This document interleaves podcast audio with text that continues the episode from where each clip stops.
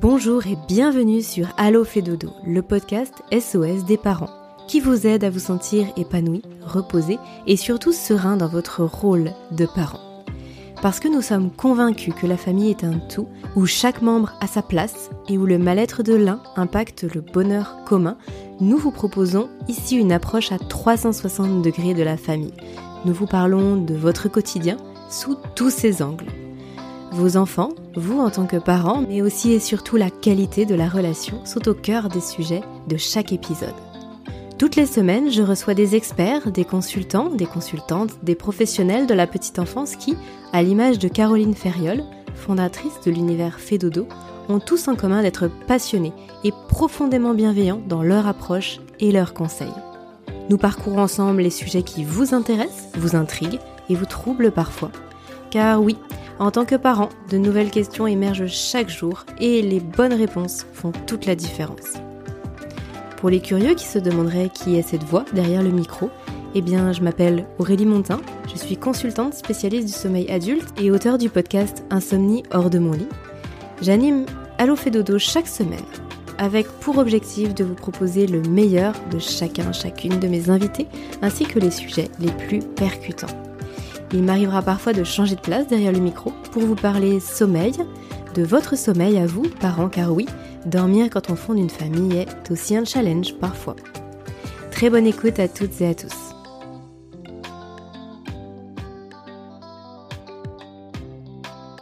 Bonjour Laura. Bonjour. Laura, Laura Philibert, vous êtes chiropracteur. votre spécialité, c'est les freins restrictifs. Et on parlera aussi des freins restrictifs de langue. Aujourd'hui, on va justement se poser la question de savoir comment, euh, comment savoir si euh, mon enfant a des freins restrictifs buccaux et que faire si c'est le cas. Donc un sujet euh, vraiment très spécifique mais qui concerne quand même beaucoup de parents et dont finalement on en sait peu. Alors avant de rentrer dans le vif du sujet, je vous propose de nous parler un petit peu de vous, qui êtes-vous, votre parcours? Et puis qu'est-ce que la chiropraxie au, sens large avant d'aller dans la, dans la spécialité? Alors, donc moi je suis Laura Philibert, effectivement, je suis chiropracteur à Vienne dans l'Isère. Euh, j'ai fait des études de chiropraxie à Paris. J'ai été diplômée en 2015. Ça commence à faire quelques années maintenant.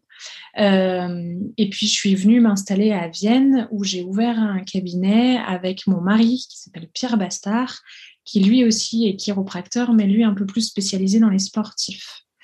Euh, donc la chiropraxie, ça consiste en une, c'est une thérapie manuelle euh, avec laquelle on va travailler sur tout ce qui est système nerveux, articulation, muscles et ligaments, en grosse partie.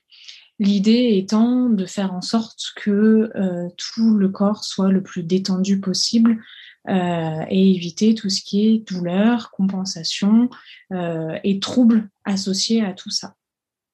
Donc pour travailler, en fait, on va faire ce qu'on appelle des manipulations ou des ajustements. Alors ce sont des choses qu'on adapte en fonction de la personne qu'on a en face de nous.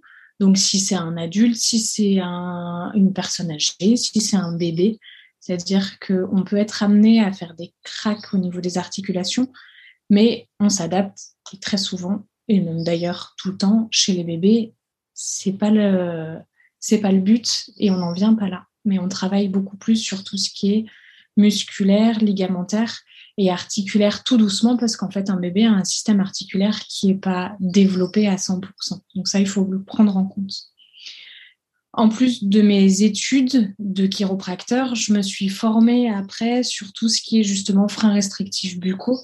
Donc, euh, j'ai fait plusieurs formations là-dessus et puis je me renseigne un peu au quotidien. Euh, je lis beaucoup de choses dessus euh, pour pouvoir justement intervenir pour les bébés qui ont ce genre de problématiques et puis aider les bébés et les parents au mieux à gérer ce genre de choses. Est-ce que vous pouvez nous en dire un petit peu plus alors sur sur ce que sont les freins restrictifs buccaux. Euh, c'est vrai qu'avant d'échanger avec vous, avant de préparer ce podcast, moi je ne connaissais que les freins restrictifs de langue et encore euh, pas depuis très longtemps. Est-ce que vous pouvez euh, détailler un petit peu quelle est cette, cette problématique en quelques mots?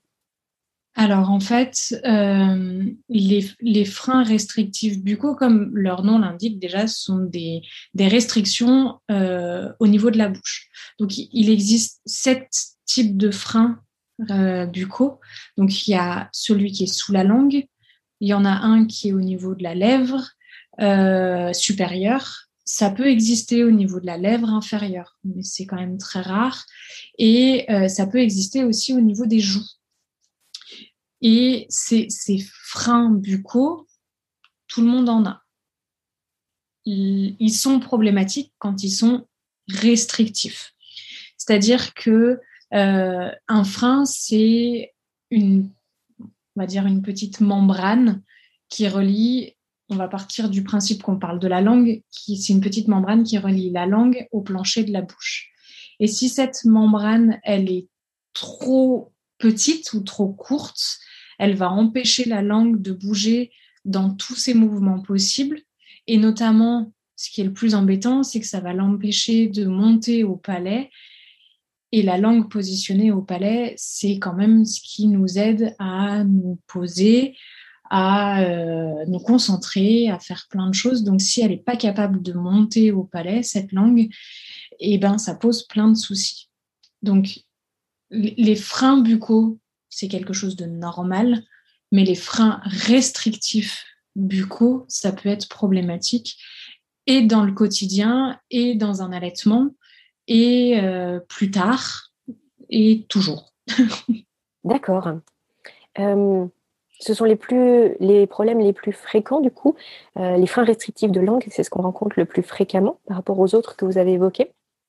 Alors, oui. Ou c'est ceux qui sont alors, c'est toujours un peu pareil, c'est-à-dire que c'est difficile de comparer euh, un enfant. Alors, là, on est sur un podcast où on parle beaucoup d'enfants. Euh, on, va rester sur le sujet des enfants, mais cette problématique-là, elle peut être retrouvée aussi à l'âge adulte, mais euh, notamment chez les enfants. les freins restrictifs buccaux au niveau de la langue surtout, c'est effectivement ce qui va être un peu plus problématique. Après, euh, au niveau de la lèvre supérieure, ça, peut être très problématique s'il y a un allaitement avec des, grosses douleurs au niveau euh, de la maman et des gros troubles au niveau du bébé. Mais souvent, quand il y a des freins restrictifs au niveau de la lèvre ou des joues, euh, il y a déjà à la base un frein restrictif au niveau de la langue. Donc c'est un peu, on va dire, le point de départ, c'est que s'il y a quelque chose au niveau de la langue, on peut aller chercher ailleurs s'il y a autre chose.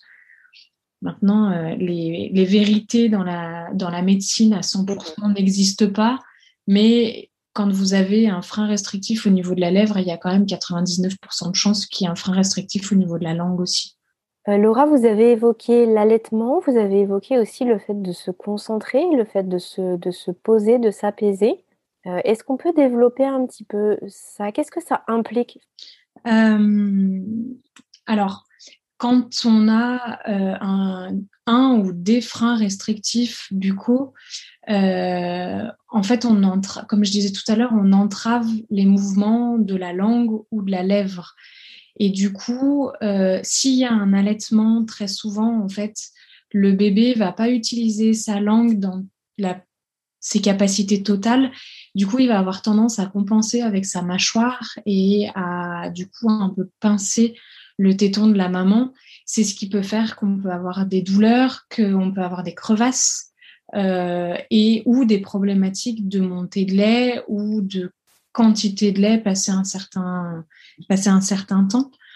Euh, et après, alors toujours pareil, comme les mouvements sont entravés, la langue va avoir du mal à monter jusqu'au palais et le fait physiologiquement que la langue monte au palais et se colle au palais, c'est ce qui va mettre le bébé ou l'enfant ou l'adulte, ce qu'on appelle en mode veille. C'est-à-dire que c'est ce qui fait que le bébé va pouvoir se détendre, s'endormir euh, et pas être alerte tout le temps.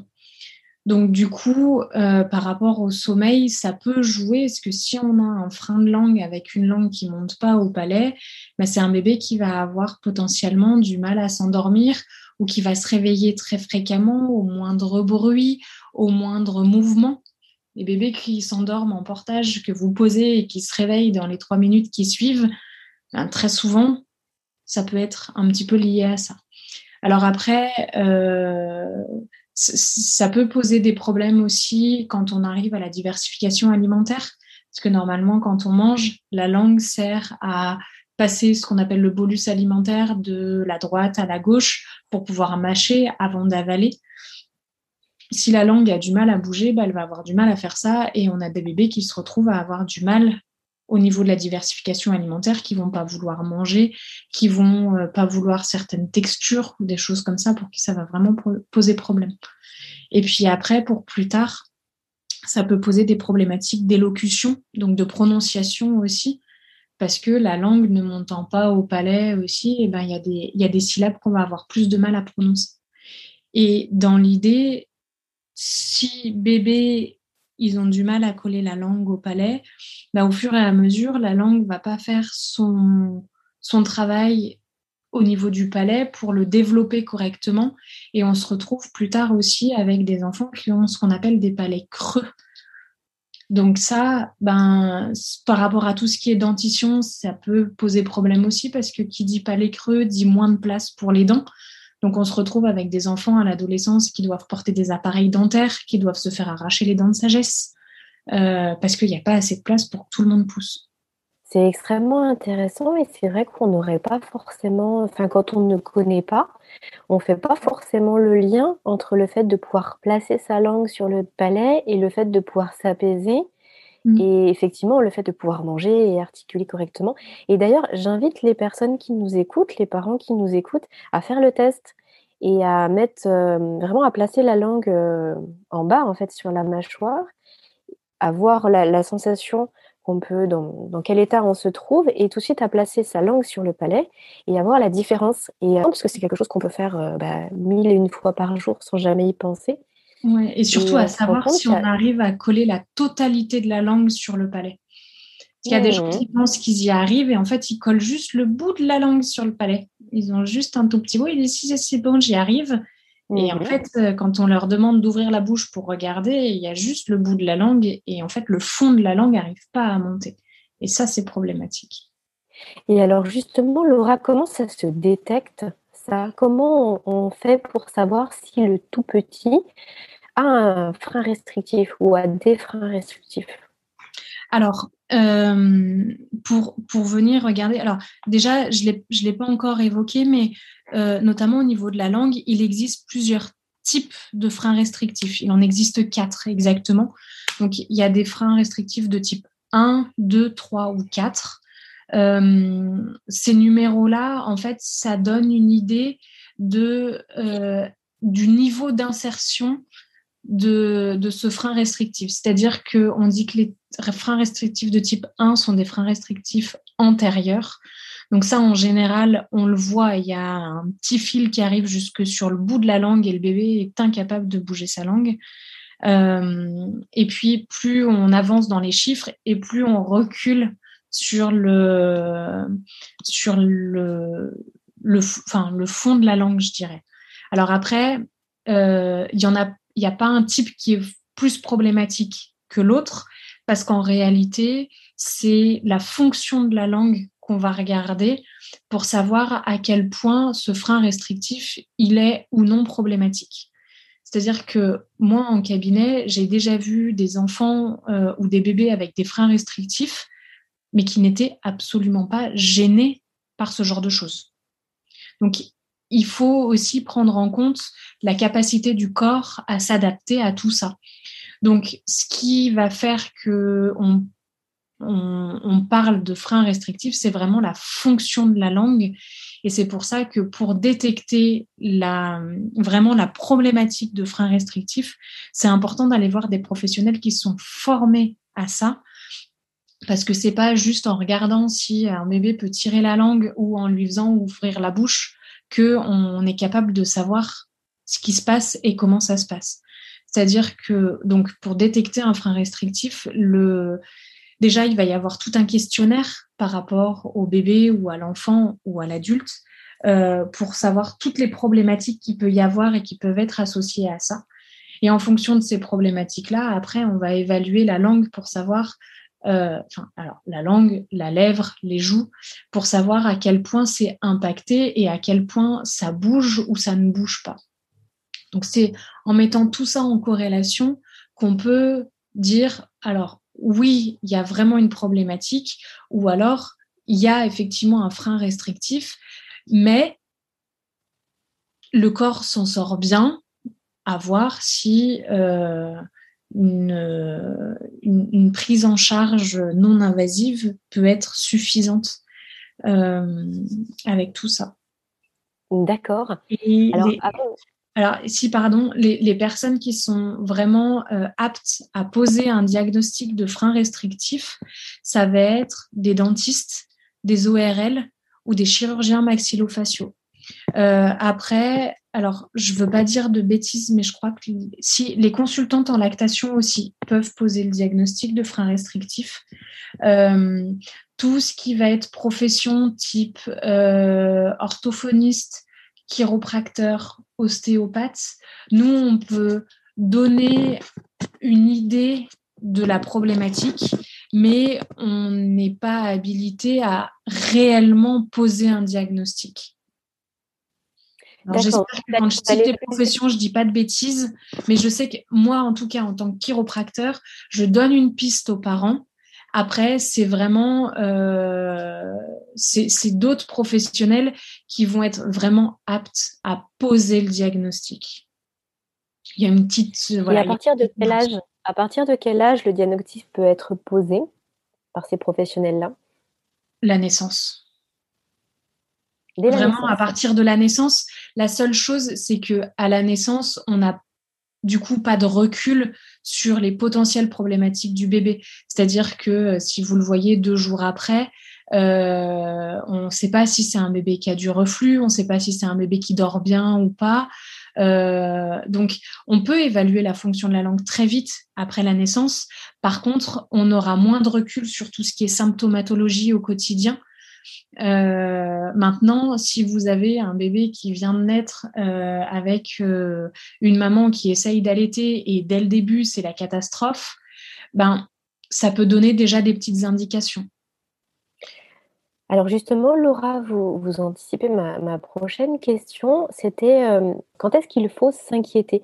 Quand est-ce que les parents peuvent justement essayer de creuser de ce côté-là en se disant euh, c'est peut-être ce qui se passe pour mon enfant et je vais aller voir euh, tel ou tel professionnel que vous avez cité juste à l'instant?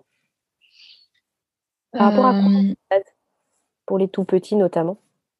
Pour les tout petits, moi J'aurais tendance à dire que aux alentours de trois semaines, un mois déjà, on voit si c'est un bébé qui commence à régurgiter un peu plus, si c'est un bébé qui a du mal à être posé, si c'est un bébé qui fait des, ce qu'on appelle des micro-siestes, c'est-à-dire que il va dormir 10, 15, 20 minutes et puis il va se réveiller et puis du moment où on va le reprendre euh, en écharpe ou en portage, il va se rendormir, mais si on essaye de le poser, il va se réveiller.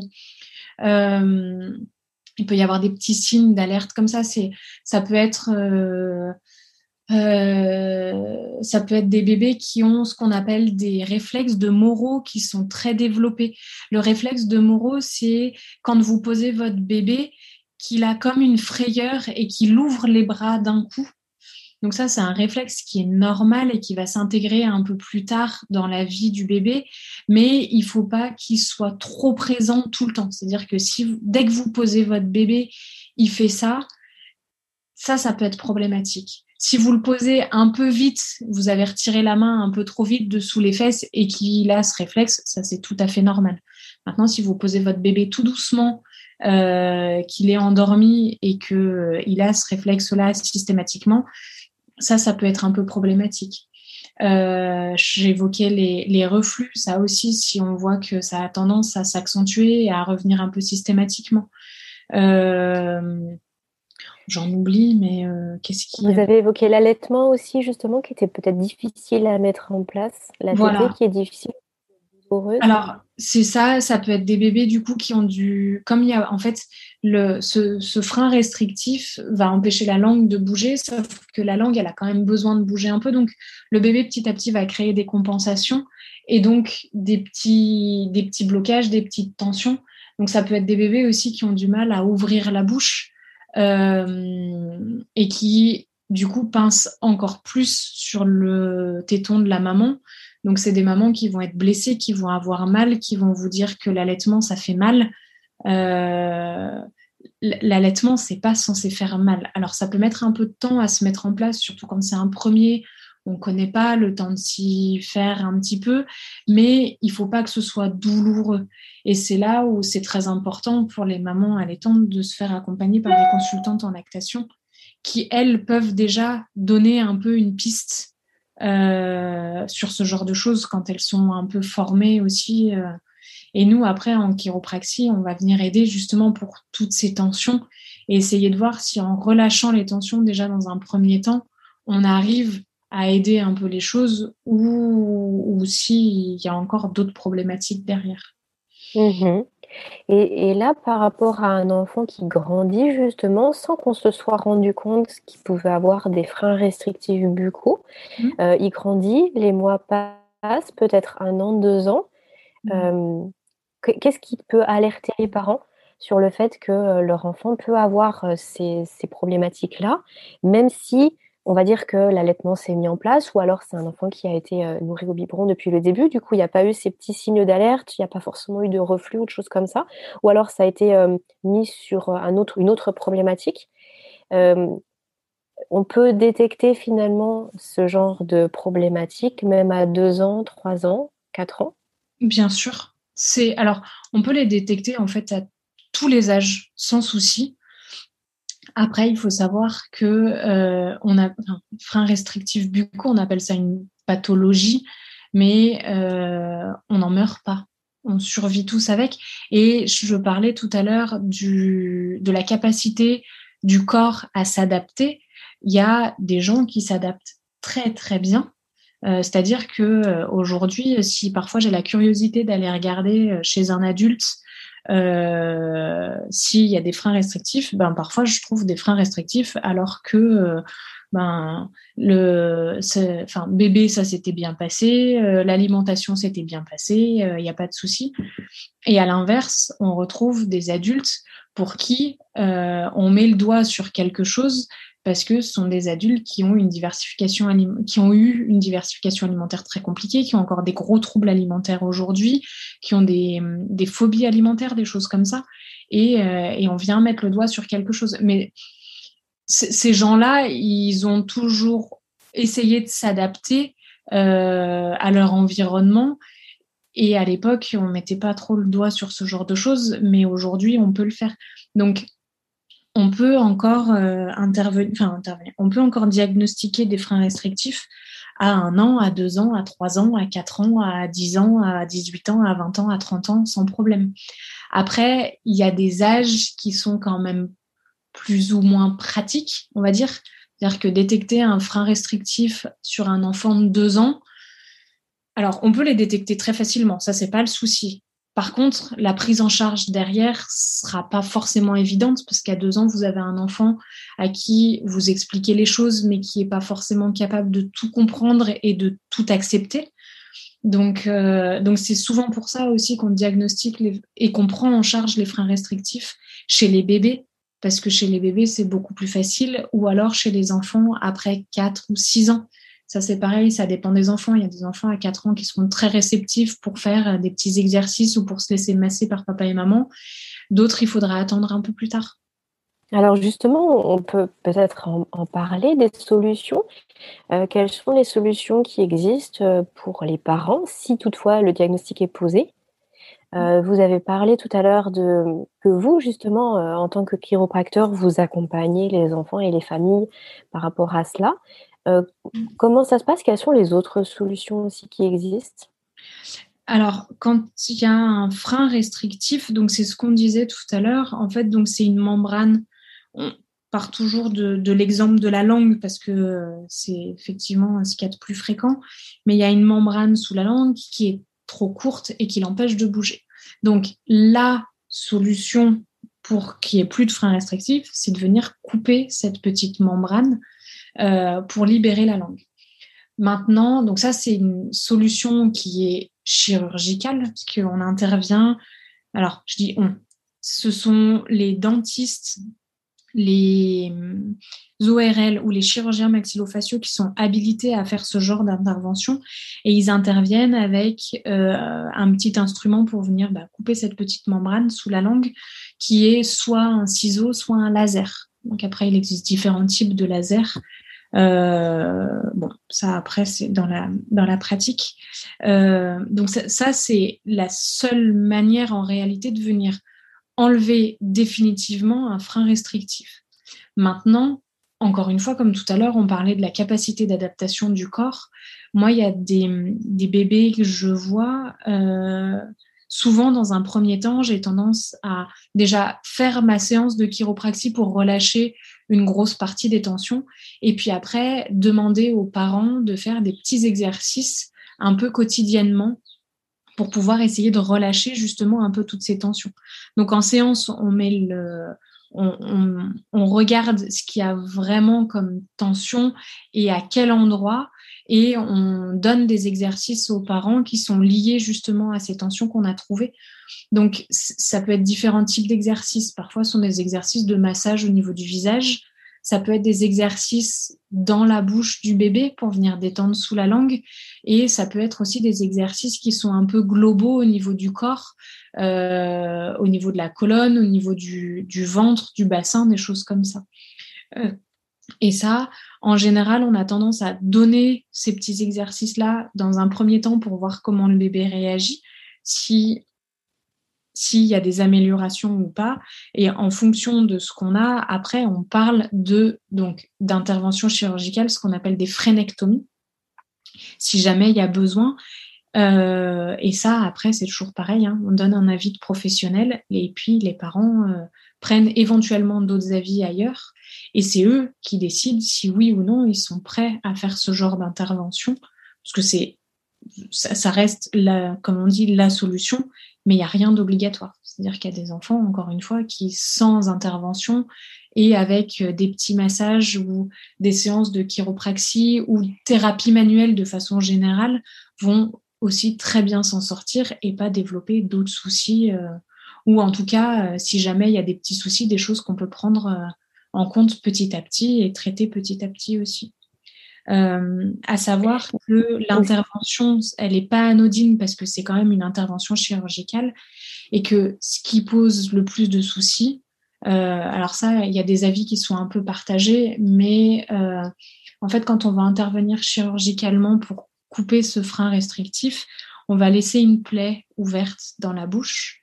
Et si on veut que la langue regagne toutes ses capacités de toutes ces fonctionnalités et ces capacités de mouvement, en fait, il faut que la plaie cicatrise d'une certaine manière et qu'elle ne se, euh, dans le langage courant, on dirait qu'elle ne se recolle pas. Donc en fait, ça implique aux parents de faire des petits, des petits massages assez régulièrement euh, pour être sûr que la cicatrisation se passe bien derrière. Donc il y a une grosse implication des parents suite à cette frénectomie et c'est ça qui a tendance à aussi à faire un peu peur de temps en temps, ce qui est tout à fait normal.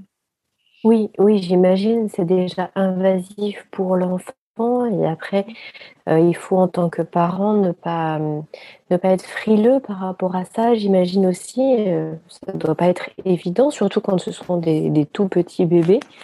Euh, j'imagine qu'il faut se sentir capable aussi de pouvoir accompagner son enfant justement dans ce qui, pour après que l'enfant puisse retrouver bah, à la fois l'utilisation, la mobilité de sa langue là notamment, et qu'il n'ait plus de d'effets secondaires, enfin de symptômes derrière. Oui, alors ça, c'est pareil. Enfin, c'est toujours compliqué de dire euh, si vous faites une frénectomie, on est sûr que tous ces soucis s'en iront. C'est encore une fois, hein, on, traite des petits bébés euh, qui sont très différents les uns des autres et si c'était tous des robots et qui réagissaient tous pareil, eh ben ce serait, ce serait, enfin, ce serait bien, mais ce serait, ce, serait aussi, euh, enfin, ce serait toujours la même chose. Là, c'est pas le cas. Donc on ne sait jamais comment un enfant va réellement, enfin un enfant ou un bébé va réellement réagir après une frénectomie. Ça dépend aussi énormément des parents parce qu'en en fait un petit bébé, euh, bah, il compte sur vous. Donc euh, si euh, s'il y a beaucoup de stress, beaucoup d'angoisse, bah, le bébé va le ressentir aussi. Donc il peut être un peu stressé, un peu angoissé, un peu tendu. Donc, euh, donc c'est vraiment pas quelque chose d'anodin. C'est une frénectomie, c'est quelque chose qui se prépare. C'est-à-dire que on n'envoie pas ou peu les parents faire faire une frénectomie à un bébé, euh, sachant qu'ils n'ont jamais mis le doigt dans la bouche de leur bébé, juste pour voir comment il réagissait. Parce que quand il faut commencer à mettre les doigts dans la bouche du bébé pour étirer un peu la plaie, euh, alors que vous avez jamais mis les doigts dans la bouche de votre bébé, c'est un peu impressionnant quand même, je pense. Mmh. Mmh. pour, l'avoir fait. Euh, donc c'est vraiment quelque chose qui se prépare, c'est quelque chose qui se discute. Encore une fois, c'est pas parce qu'un professionnel vous dit que euh, y a des freins restrictifs qu'il faut absolument aller euh, couper ce frein restrictif. on s'appuie sur la symptomatologie de l'enfant, sur la fonctionnalité de la langue. et j'ai déjà eu la question d'une maman pour un enfant ou pour un bébé qui est venu me voir en me disant bah, Je viens pour un deuxième avis, euh, mon enfant a un frein restrictif, euh, qu'est-ce que je fais? Bah, Là, la question, c'est euh, bah, est-ce que votre enfant il, il a des problématiques? Est-ce que il mange bien? Est-ce qu'il dort bien? Est-ce qu'à l'école, il arrive à bien se concentrer? Est-ce que Et si la réponse à toutes ces questions, c'est oui, moi j'ai tendance à dire fichez-lui la paix, laissez-le tranquille. Il se débrouille très bien, son corps fait très bien les choses donc, il n'y a pas question, il y a, enfin, il n'y a pas notion d'intervenir. Maintenant, si la réponse à toutes ces questions, c'est euh, j'ai un enfant qui dort euh, trois heures euh, par nuit et qui, qui après est incapable d'enchaîner les cycles de sommeil, à l'école, c'est très compliqué parce que il n'arrive pas à se concentrer, il mange rien à part des pâtes. Bon, bah là, il faut qu'on creuse un peu plus les choses, éventuellement. Mmh donc en fait, au niveau des solutions, si je comprends bien, il y a euh, vraiment l'intervention chirurgicale, pardon, que vous évoquez, donc la phrénectomie. Et sinon, après, il y a tout ce qui va venir supporter finalement les capacités d'adaptation de l'enfant avec les massages, enfin tout ce que l'enfant va pouvoir mettre en place pour contourner un petit peu les difficultés qu'il a avec ses freins restrictifs. Euh, ça va, mobiliser, enfin solliciter, j'imagine, donc euh, sa mâchoire, au niveau peut-être aussi des cervicales, enfin tout ce que grâce au mouvement qu'on va pouvoir faire, au petit massage que vous évoquiez tout à l'heure, on va venir l'aider à, faire cette compensation en fait et, justement ce que, à ce que l'adaptation puisse se faire. Et donc parfois ça évite l'intervention et c'est tout à fait suffisant pour que l'enfant euh, euh, se sente très bien et puis euh, puisse évoluer comme ça tout à fait correctement finalement. Exactement. Et c'est là où ce qui est très intéressant et moi ce que j'aime beaucoup faire, c'est avoir plusieurs types de professionnels qui entourent ces enfants-là ou ces bébés-là. Alors, quand on dit des professionnels qui les entourent, ça ne veut pas dire que toutes les semaines, vous allez avoir un rendez-vous quelque part. Mais euh, les enfants, alors sur qui on intervient chirurgicalement ou pas, c'est toujours intéressant d'avoir un suivi avec une orthophoniste qui peut, elle, justement, euh, venir donner des exercices, les adapter, venir travailler avec l'enfant ou le bébé un peu régulièrement et donner des conseils aux parents. Euh, par rapport à, la, bouche, au fait que les enfants mettent des choses à la bouche ou pas, euh, de comment venir faire travailler euh, le, le, réflexe de préhension, le fait de toucher les choses. Donc ça, euh, les orthophonistes vont être très importants là-dedans. il peut y avoir les psychomotriciens aussi qui peuvent venir aider à désensibiliser un petit peu les choses quand il y en a besoin. Euh, après, il y a tous les thérapeutes manuels, donc euh, chiropracteurs, ostéopathes, éthiopathes, qui vont aider à venir relâcher un peu les tensions euh, qui peuvent être créées par les freins restrictifs ou par le quotidien euh, des enfants euh, de façon générale, parce que ben, toutes les mamans savent hein, qu'à partir du moment où votre enfant commence à se retourner, ben, il, peut, il peut taper la tête par terre parce qu'il s'est retourné trop vite. Quand ils essayent de se mettre debout, ben, ils se cassent un peu la figure. Pour peu qu'il y ait une marche qu'on n'ait pas vue, on se casse la figure aussi. Donc, tout ce quotidien-là fait que les thérapeutes manuels ont une place dans le développement de l'enfant. et puis après, alors quand ce sont des bébés allaités, ben, toutes les toutes les consultantes en lactation, toutes les conseillères en lactation ont un grand rôle à jouer aussi parce que parfois un bébé qui, euh, on évoquait tout à l'heure euh, le fait d'avoir des crevasses ou d'avoir des douleurs euh, pour la maman quand on allait. Parfois, en fait, c'est quelque chose qu'on n'a pas exploré, mais c'est une mauvaise position du bébé. Donc là où je me méfie un peu en ce moment, c'est que parfois les freins restrictifs, c'est le bon diagnostic sur lequel on, enfin, on met tout sur le dos des freins restrictifs. Mais avant vraiment de, prendre une décision sur euh, il y a un frein restrictif, je coupe, je fais ça, il faut être sûr que on ait éliminé beaucoup d'autres choses. Et notamment, bah, quand il y a un allaitement douloureux, c'est euh, les bonnes ou les mauvaises positions, euh, c'est à quel moment on donne le sein, dans quelle position pour la maman aussi. Donc, il y a vraiment tout un panel de professionnels qui sont formés autour des freins restrictifs aujourd'hui et qui sont intéressants à consulter aussi pour, euh, ben, pour aider euh, et, et orienter. Mmh oui, tout n'est pas en lien avec un frein restrictif. Après, c'est vrai mmh que je, comprends que la confusion puisse être possible parce que malgré tout, vous avez évoqué des choses qui sont très variées, enfin, qui semblent relever de plein de, de pans différents de la vie d'un enfant, puisqu'on a parlé bah, justement de la concentration, de l'apprentissage de l'école. Vous avez évoqué l'alimentation. Euh, bah, on parlait de l'allaitement, effectivement, pour les plus petits. Euh, on parlait aussi justement de. Je crois que vous avez évoqué le fait de. Enfin, la, le sommeil, voilà, tout à fait. La motricité aussi. Et finalement, ça a l'air très, euh, très différent. Et c'est peut-être assez facile de se dire bon bah finalement mon enfant ça doit être un frein restrictif et en fait ça, ça couvre tout. Sauf qu'effectivement il y a plein de pistes à tester avant. Mmh. et, et j'imagine que bah, vous vous êtes aussi justement là pour le conseil et puis pour dire aux parents bah attendez il y a voilà peut-être creuser cette piste là ou on va peut-être chercher de ce côté là avant de partir dans quelque chose qui serait déjà chirurgical et puis qui serait qui serait plus dur pour la famille. Exactement Exactement.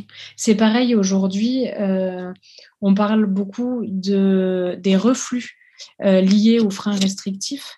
Mais moi, la question que je pose, c'est est-ce qu'il y a déjà eu des recherches ou des notions d'allergie ou d'intolérance, notamment à la protéine de lait de vache, par exemple? Euh, Parce que ça aussi, aujourd'hui, on dit reflux égale frein restrictif. Mais en fait, les reflux d'un bébé, alors déjà, vous avez les reflux qui sont physiologiques, c'est-à-dire qu'à la naissance, un bébé a le, clapet au niveau de l'estomac qui n'est pas mature. Donc, euh, un bébé, euh, après manger, à qui vous mettez la tête en bas, forcément, euh, il va régurgiter. Mais donc, il y a ça. Et après, il y a les reflux pathologiques, mais qui peuvent être liés à d'autres problématiques que les freins restrictifs. Mais j'ai beaucoup aujourd'hui en cabinet des bébés où la seule problématique, c'est le reflux. Bah, dans ces cas-là, on va quand même creuser un peu ailleurs. On va regarder au niveau de la bouche, on va regarder au niveau des freins restrictifs si jamais il y a quelque chose, mais on va aussi poser plein d'autres questions pour savoir s'il y a d'autres recherches qui ont été faites. Donc il faut il faut pas que ce soit entre guillemets le diagnostic un peu fourre-tout euh, de euh, ah bah oui il y a un frein restrictif donc ça explique tout. Hmm, c'est une piste à explorer parmi d'autres. Exactement. Et j'en vois beaucoup au cabinet aussi qui attendent qu'une chose, c'est que je regarde dans la bouche de leur bébé et que je leur dise oui, il y a un frein restrictif, parce que pour elles, ce serait, euh, ce, serait le, comment dire, le, ticket d'or de, de c'est bon, j'ai expliqué pourquoi mon bébé a tout ça. Mais j'ai eu des bébés avec beaucoup de symptômes à qui, pour qui on regarde dans la bouche et en fait, tout va bien. Donc, il mmh faut aller chercher d'autres choses. Ça existe. Euh, comment ça se passe, euh, Laura, lorsqu'on vient vous voir? Comment ça se passe une consultation avec vous? Euh, est-ce que par exemple, donc là, si le diagnostic est posé, que l'enfant a, un ou plusieurs freins restrictifs buccaux, comment ça se passe? On vient vous voir une fois, on vient vous voir plusieurs fois, il faut que ce soit fait de façon régulière. Est-ce que vous disiez tout à l'heure que vous donniez des petits conseils de massage aux parents? Est-ce que vous pouvez nous en dire un petit peu plus concrètement quand on fait appel à vous Comment ça se passe? Alors en fait, euh, donc quand les patients viennent au cabinet, donc déjà euh, on passe une première partie de consultation où on pose beaucoup beaucoup beaucoup de questions. Alors souvent j'ai envoyé un questionnaire aux parents avant pour avoir un ordre d'idée déjà de un petit peu comment ça se passe depuis la naissance du bébé.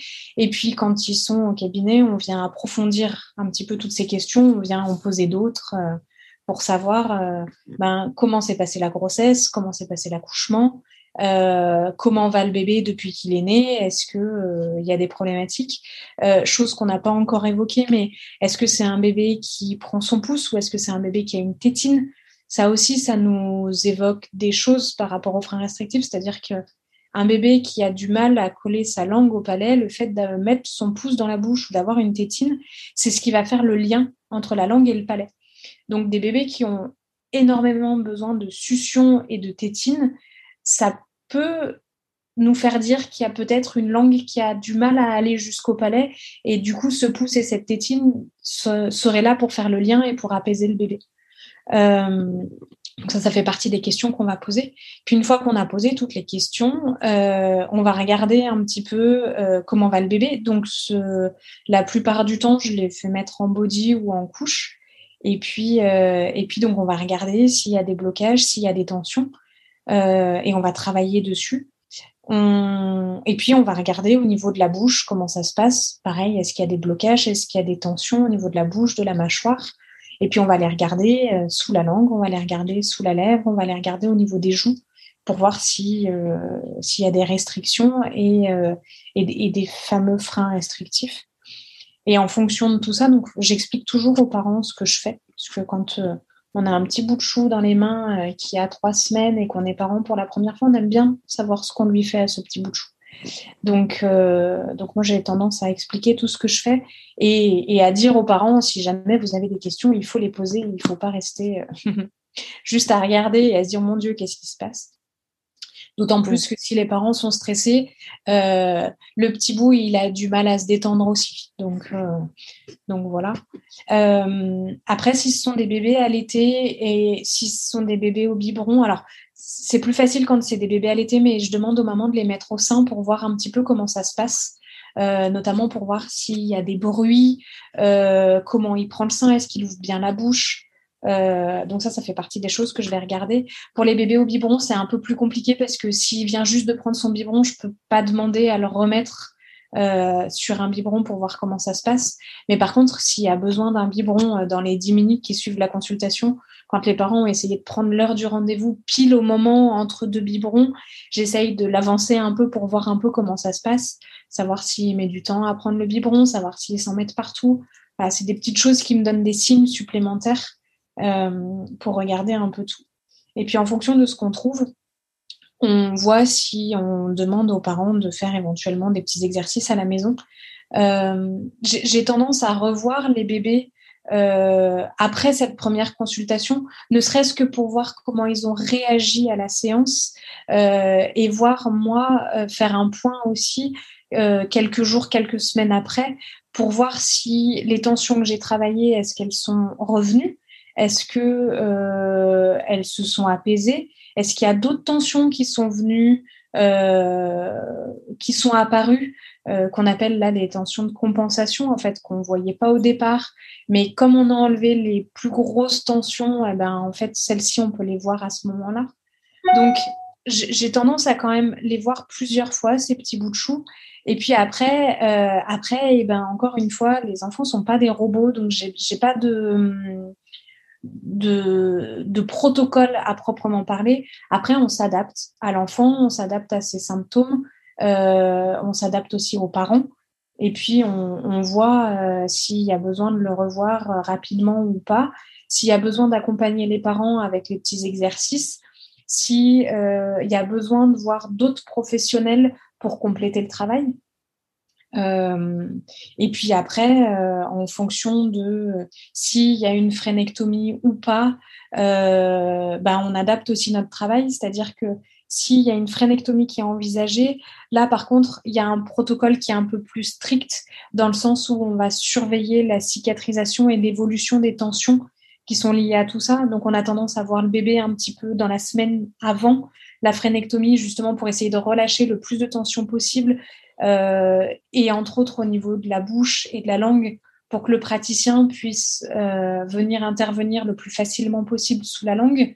Et puis après, on a des consultations euh, en post-frénectomie pour justement aider à relâcher toutes les compensations et aider le bébé euh, à gérer au mieux tout le suivi et qu'on euh, on lui ait pas euh, coupé sous la langue et qu'il ait plein de tensions derrière qui finalement l'empêchent quand même de bouger et d'évoluer dans le bon sens par rapport à sa rééducation au niveau de la langue et sa, son apprentissage en fait au niveau de la langue. C'est très intéressant, effectivement. Laura, vous évoquiez tout à l'heure le fait que, c'est bien justement d'être entouré de plusieurs professionnels, que vous, vous pouvez aussi réorienter vers d'autres professionnels. J'imagine que certains professionnels aussi peuvent vous envoyer justement des enfants pour, euh, un accompagnement par rapport à ça. Euh, avec quel professionnel vous travaillez le plus? Euh, alors, je travaille beaucoup avec des consultantes en lactation parce que justement, quand il y a des, problèmes d'allaitement, des douleurs au niveau de la maman, euh, ben on vient travailler sur les tensions, sur ce genre de choses. Je travaille avec des pédiatres aussi. Euh, je travaille beaucoup euh, avec des orthophonistes parce que en réalité, pour faire un suivi, notamment au niveau des exercices, pour vraiment que ce soit personnalisé, euh, et si jamais dans les problématiques, il y a ce qu'on appelle des troubles de l'oralité, c'est vraiment eux qui vont être euh, présents pour aider les bébés ou les enfants. Euh, je travaille aussi pas mal avec ce qu'on appelle des praticiens en réflexe archaïque pour aider justement les bébés à intégrer des réflexes qui auraient eu du mal à être intégrés, notamment le réflexe de Moreau, comme on évoquait tout à l'heure. Mais il y a aussi plein d'autres réflexes qui, par le biais de tensions trop présentes pendant un certain temps, peuvent avoir eu du mal à être intégrées et du coup euh, compliquer un peu l'évolution de l'enfant. Euh, après, je travaille euh, souvent aussi en collaboration avec des ostéopathes quand les, parents viennent de loin pour venir me voir. Quand il y a des ostéopathes ou d'autres professionnels de, enfin, ou d'autres thérapeutes manuels qui sont un peu plus proches de chez eux, on a tendance à travailler aussi main dans la main en disant, ben voilà, on se fait chacun un compte rendu pour euh, savoir un petit peu ce qu'on a trouvé, ce qu'on a travaillé, et puis, euh, et puis pour que le bébé soit bien pris en charge, parce que c'est sûr que parfois faire une heure et demie de route pour euh, emmener le bébé faire une séance, c'est pas toujours hyper utile à partir du moment où le diagnostic a été posé, ou où on a parlé de certaines choses. Euh, il y a d'autres euh, thérapeutes manuels aussi qui peuvent euh, venir travailler sans problème. Et puis après, bah, je travaille aussi beaucoup avec les, les, dentistes, les ORL ou les chirurgiens maxillofaciaux qui sont formés en frénectomie quand bah, quand il y a besoin d'intervenir chirurgicalement et que les parents ont pris la décision d'intervenir. Donc dans les dans les autres professionnels avec qui on est amené à travailler, il y a effectivement les consultantes en, sommeil. Quand, euh, quand elles voient que dans leur protocole, en fait, euh, bah, il y a des choses qui pêchent un petit peu, euh, elles peuvent être amenées à évoquer la problématique des freins restrictifs et du coup à nous envoyer des bébés pour faire l'évaluation un petit peu de tout ça. Donc, quand ça pose souci dans les protocoles ou euh, encore une fois, comme on évoquait par rapport au sommeil, des enfants qui ont du mal à se détacher de la tétine ou du pouce, qui font que ça pourrait expliquer aussi. Et euh, à l'inverse, quand moi je vois que sur des, sur des bébés euh, ou sur des enfants, il n'y a pas de problématique de frein restrictif, il n'y a pas de tension plus que la normale, mais qu'il y a des problématiques de sommeil, euh, on peut avoir tendance à, référer vers les consultantes en sommeil aussi euh, pour, euh, bah, pour les aider au mieux, et les parents, et les bébés, et les enfants. Mmh D'accord, Laura. donc oui, je voulais faire une précision aussi. Il, y a des, il existe des sites internet sur lesquels vous pouvez retrouver des annuaires de professionnels formés aux freins restrictifs donc, il y en a un qui s'appelle Chirobliss. Euh, sur lequel vous allez retrouver en grosse partie des chiropracteurs formés à la détection des freins restrictifs, mais aussi d'autres professionnels qui ont en fait suivi euh, une formation bien particulière. Il y a aussi euh, Caroline Deville de l'Institut Au sein en douceur qui a fait un, un un annuaire euh, qui référence des professionnels euh, qui sont formés à la détection des freins restrictifs. Et puis après, sur les réseaux sociaux, notamment sur Facebook, il y a des pages euh, avec des parents qui échangent par rapport à leurs enfants et qui disent qui ils sont allés voir et qui donnent un peu leur avis aussi sur tel ou tel professionnel pour savoir si vous pouvez y aller en toute confiance ou pas. Mmh, c'est très intéressant. Merci pour la précision, Laura. Effectivement, euh, c'est important de savoir euh, justement quel professionnel est à côté de, chez soi pour faire le moins de route. Hein, vous l'évoquiez tout à l'heure, mais c'est vrai qu'une heure et demie parfois avec des tout petits en bas âge, c'est vraiment très compliqué. Et donc, si on peut avoir des professionnels qui sont euh, qui sont référencés juste à côté de chez nous, c'est très très bien. Merci pour cette précision. Euh, Laura, où est-ce qu'on vous retrouve? Vous avez un site internet? Vous avez, euh, vous êtes présente sur les réseaux? Alors, euh, j'ai un site internet pour le cabinet qui est le www.chiropracteur-vienne.fr. sur les réseaux sociaux, on me retrouve sur Facebook. Sur Facebook, c'est Laura Philibert et Pierre Bastard, chiropracteur. Et sur Instagram, euh, mon pseudo, c'est LP Kiro, C-H-I-R, et le O est remplacé par un zéro, parce que LP Kiro, c'était déjà pris. Mhm. Euh, où euh, j'essaye de poster des petites choses et souvent, surtout, partager des publications que je trouve intéressantes pour aider au maximum. Voilà.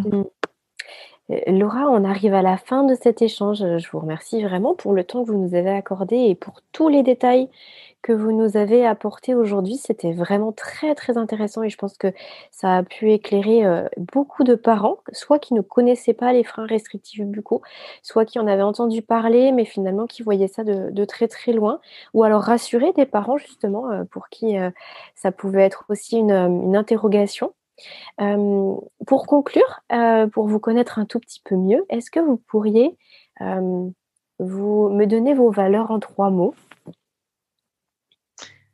J'y ai pas réfléchi à ça.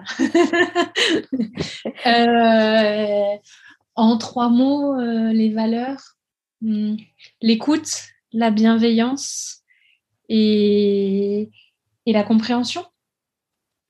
Mmh, super. Merci Laura. Euh, Merci à vous. Bonne continuation. Et puis, ce fut vraiment un, plaisir d'avoir échangé avec vous sur ce sujet bien particulier. Merci à vous. Merci beaucoup. C'était chouette. Au revoir. Cet épisode touche à sa fin. Il est l'heure de se quitter, mais pas pour très longtemps, puisqu'on se donne rendez-vous la semaine prochaine avec une nouvelle invitée.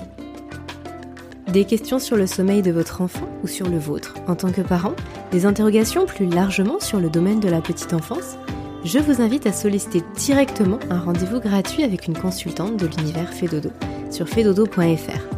A très bientôt sur Allo Fedodo et prenez bien soin de vous